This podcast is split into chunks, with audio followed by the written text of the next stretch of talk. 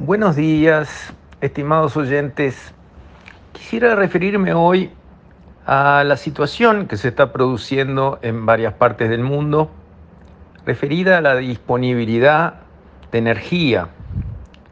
Sabemos que ha habido problemas en Europa, notablemente en el Reino Unido, también en China, donde hay fábricas enteras que están paralizadas, la cadena de eh, fabricación de distintos productos ha colapsado en algunos sectores y todo eso porque ha faltado energía.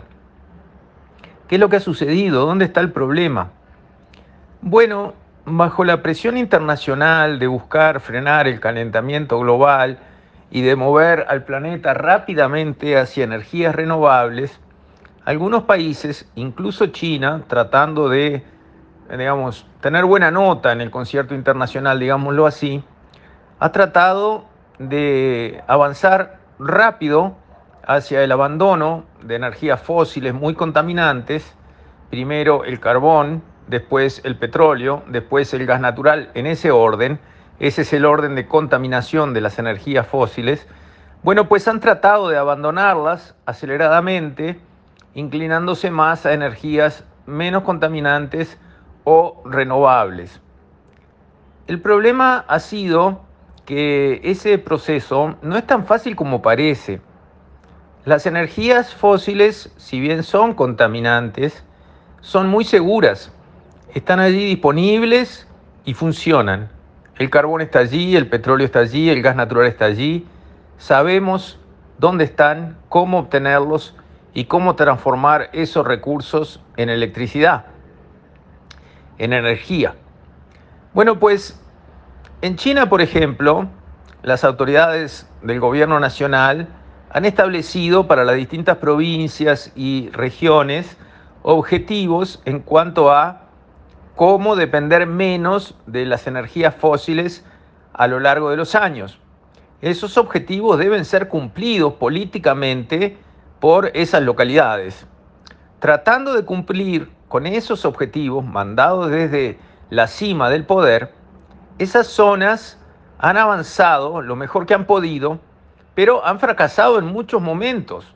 Se han encontrado con que querían decisivamente tener disponible energía alternativa cuando en realidad no estaban prontas para operarlas. Pero ya habían abandonado las fuentes de las energías fósiles. Entre medio se produjo un hueco de disponibilidad de energía que no estaba viniendo por las energías tradicionales porque sencillamente las habían abandonado y no estaban llegando de las energías alternativas porque realmente no estaban listas para contar con ellas de manera regular, eficiente y confiable. Eso es el primer problema que hemos encontrado a nivel planetario con la utilización de las energías renovables. Es un aviso, es un llamado de atención.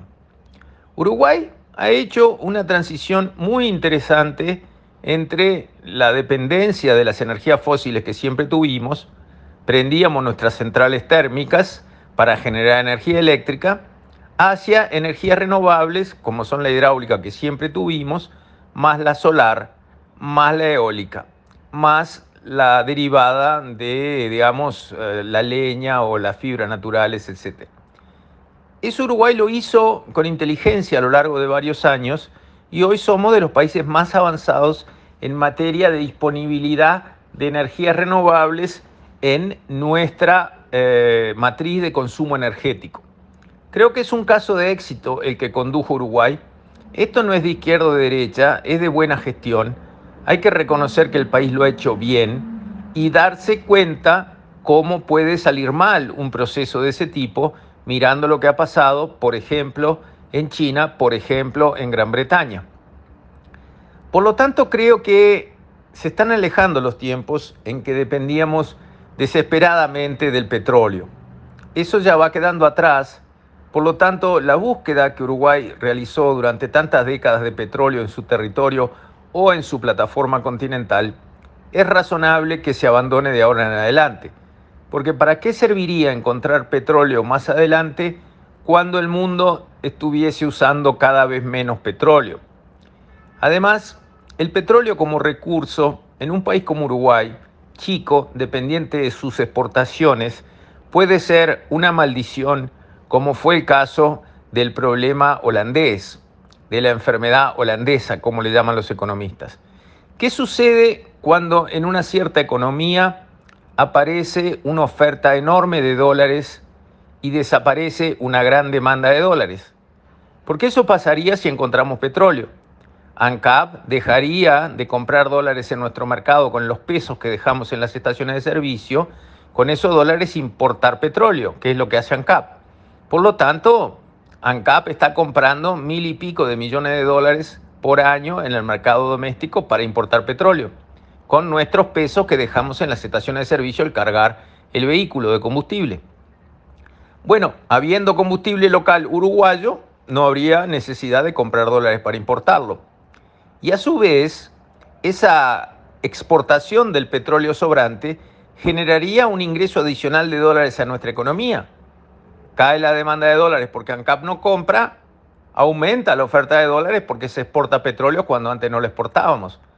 ¿Qué va a suceder con el tipo de cambio en una situación así? Mucha oferta, menos demanda. Se derrumba. Eso es lo que ha sucedido en varios países que atravesaron situaciones similares una caída abrupta del tipo de cambio real. ¿A qué lleva eso? A que las industrias exportadoras empiezan a quebrar, porque no pueden exportar sus productos al mercado mundial con la estructura de costos en dólares que tiene el país, visto que el tipo de cambio ha caído muchísimo. Imagínense ahora el Uruguay con un tipo de cambio a 20 pesos. ¿Qué industria exportadora queda en pie? Yo les aseguro, ninguna absolutamente ninguna.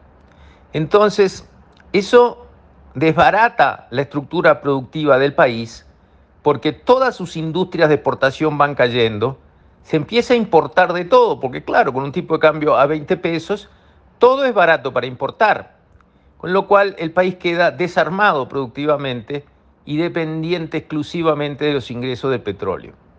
Esa película ya se vio muchas veces en el mundo y no es una película con lindo final para el país que se ve envuelto en ese proceso. Uruguay escapó de él, en el fondo tenía razón el economista Alejandro Beck Villegas, el ingeniero Beck Villegas, que decía, es mucho más difícil manejar un boom que una crisis, y él sostenía que no le convenía al Uruguay encontrar petróleo. Bueno, ya que hemos conseguido abastecernos y hasta exportar energía en base a una proporción enorme de energías renovables, como es el caso de Uruguay hoy, dejemos hacia atrás entonces la búsqueda de petróleo y gas como algo que no sucedió y que hoy podemos decir, por suerte, no sucedió. Con esto, estimados oyentes, me despido. Hasta mañana, si Dios quiere.